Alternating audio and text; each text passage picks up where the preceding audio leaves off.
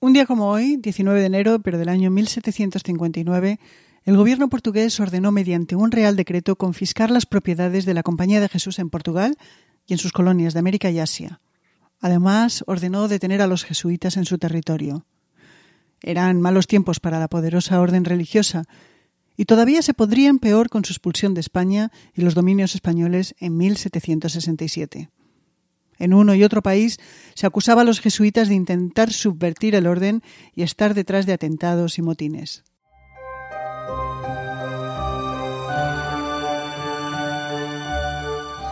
Hola, soy Ana Nieto y esto es Calendario de Historias, un podcast con el que de lunes a viernes les proponemos repasar la historia, recordar a sus personajes y ver qué nos queda de ello.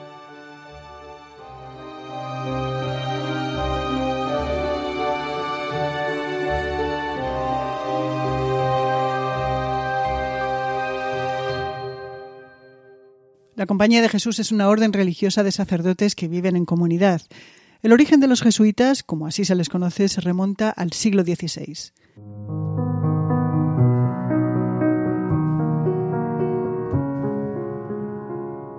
En 1529, el exmilitar guipuzcoano Ignacio de Loyola ingresó en el Colegio de Santa Bárbara, en París, y allí sucedieron dos hechos notables. Primero, que perfeccionó su método de ejercicios espirituales para dedicarse a su objetivo de salvar a las almas. En segundo lugar, desarrolló una fuerte amistad con dos vascos, tres castellanos, un portugués y un saboyano. Ignacio y estos seis amigos fueron el núcleo original de la Compañía de Jesús. El 15 de agosto de 1535, en la capilla de Montmartre, hicieron sus votos de servir a Dios y de peregrinar a Jerusalén. Sin embargo, esto último no fue posible por las circunstancias de la época y decidieron viajar a Roma. Allí fue donde el Papa Paulo III creó la orden mediante una bula en 1540. Era una orden que desde el principio tuvo una característica que la hacía única dentro del catolicismo. Además de los votos de obediencia, castidad y pobreza, común a todas las órdenes religiosas, los jesuitas añadían un voto más, obediencia al Papa un voto que en más de una ocasión les traería importantes disgustos. El éxito de los jesuitas fue inmediato. Con el objetivo de hacer realidad su lema de a mayor gloria de Dios, se embarcaron en una serie de acciones que les valió reconocimiento. Entre ellas destacan la labor de los jesuitas en el movimiento de la Reforma Católica frente a la Reforma Protestante, que también se conoce como Contrarreforma. También les otorgó aprecio y consideración su labor como educadores de las clases privilegiadas, y por supuesto su labor evangelizadora en todo el mundo, incluido el Extremo Oriente. Ese afán por evangelizar llevó a Francisco de Jaso y Azpilicueta, uno de los fundadores iniciales del grupo de Montmartre, a China, donde falleció. Pasó al santoral católico como San Francisco Javier. Y en 1597, en la ciudad de Nagasaki, se produjeron los primeros martirios de jesuitas que intentaban evangelizar Japón.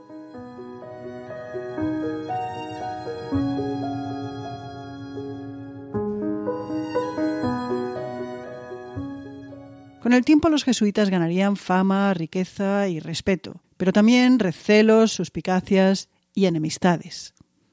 En el siglo XVIII, en plena época de la monarquía ilustrada, el primer gran escollo surgió en Portugal, donde chocaron con Sebastián José de Carvalho e Melo, más conocido por su título de Marqués de Pombal y que era realmente quien cortaba el bacalao en el Portugal de mediados del siglo XVIII. En Lisboa se escuchaba el rumor de que los jesuitas estaban detrás de las afirmaciones de que todas las desgracias que últimamente acaecían en el país, como un devastador terremoto, eran un castigo divino por el mal gobierno.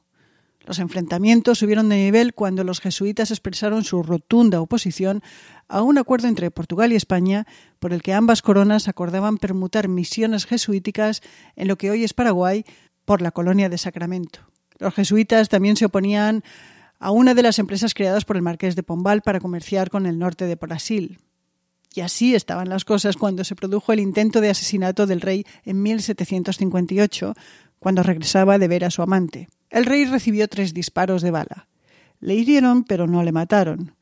De ese incidente han pasado a la historia varias versiones, pero lo que importa es de lo que acusó el marqués de Pombal a los jesuitas, de estar detrás del atentado. Y esa es la última excusa que se dio para la confiscación de sus propiedades y su expulsión de Portugal y de sus colonias. Tal día como hoy, hace 262 años. La expulsión de España y de sus territorios llegaría en 1767, 18 años más tarde que en Portugal y durante el reinado del rey ilustrado Carlos III. La razón para la expulsión en este caso habría sido la supuesta participación de los jesuitas en el motín de Esquilache. Lo cierto es que la investigación sobre los hechos se llevaron en secreto y el encargado de los mismos, Pedro Rodríguez de Campomanes, que era el fiscal del Consejo de Castilla, era un conocido antijesuita. Cuando por fin Carlos III decide la expulsión, todos los preparativos se llevaron en el más absoluto de los secretos. El 2 de abril de 1767, cuando los jesuitas se despertaron, lo que vieron es que sus casas en toda España estaban cercadas por soldados reales. Se les detuvo y se les expulsó, primero a Córcega y finalmente a los estados pontificios. Sus templos se entregaron a los obispos, sus fincas rústicas se vendieron en subasta pública, y sus casas se convirtieron en seminarios o en colegios o se entregaron a otras órdenes religiosas. De esta época y de esos hechos arrancan numerosos mitos en distintos puntos de Latinoamérica que hablaban de presuntos tesoros escondidos por los jesuitas. Muchos se han buscado, pero nunca se han encontrado. Finalmente, en 1773, el Papa Clemente XIV disolvió la Compañía de Jesús, doblegándose así a las peticiones de varias casas reales europeas. Pero ese, ese no fue el fin de los jesuitas. Volvieron, aunque en el caso de España se les expulsaría otras dos veces más. La primera de esas veces ocurrió en 1835, durante la regencia de María Cristina. El contexto que le explica es el acercamiento de la reina regente a los liberales, con el fin de que apoyaran la causa de su hija Isabel frente al bando carlista más conservador. Volverían y habría otra expulsión, el 24 de abril de 1932, durante la Segunda República. Entonces la Gaceta publicó la orden de expropiación de todos los bienes de los jesuitas, a los que se dio diez días para abandonar su comunidad. Esta medida fue muy contestada en aquellos días, incluso dentro del gobierno que la adoptó, porque la decisión no contó con apoyo unánime. Un número no especificado de jesuitas desafió la orden pasándose a la clandestinidad y viviendo en unos pisos a los que llamaban coetus, donde siguieron desempeñando su labor.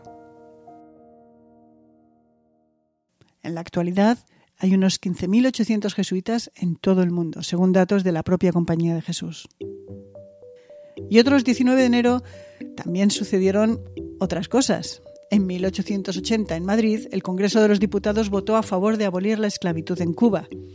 Un mes más tarde se publicó la ley en la Gaceta, que operaba como hoy lo hace el Boletín Oficial del Estado.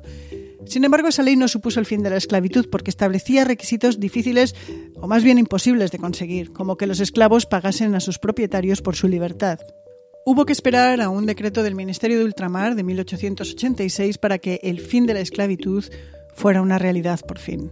En Puerto Rico, la otra colonia española en el Caribe, la esclavitud se había abolido el 22 de marzo de 1873. Y en 1759, el año en el que los jesuitas fueron expulsados de Portugal y de sus colonias, se abrió la primera tienda de música en lo que hoy es Estados Unidos.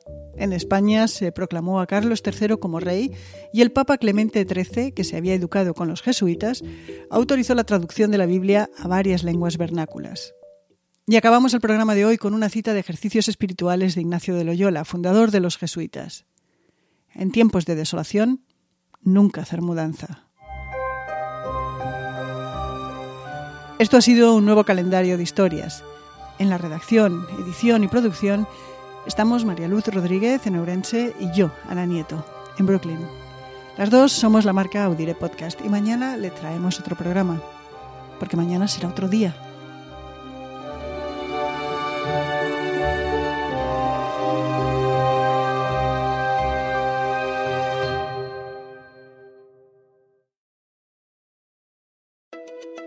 One day in the metaverse, doctors will practice high risk surgeries as many times as needed before operating on real patients. Education will be more immersive, allowing art students in Ohio to visit museums across the world without a plane ticket, and giving science students in Florida the opportunity to sail through Saturn's rings. The metaverse will also transform workplace training Imagine a world where engineers can disassemble and reassemble engines thousands of times without wasting materials or where aspiring city planners can build hundreds of cities before a single real building is ever constructed. The metaverse may be virtual, but the impact will be real. Learn more about what Meta is building for the metaverse at meta.com slash metaverse impact.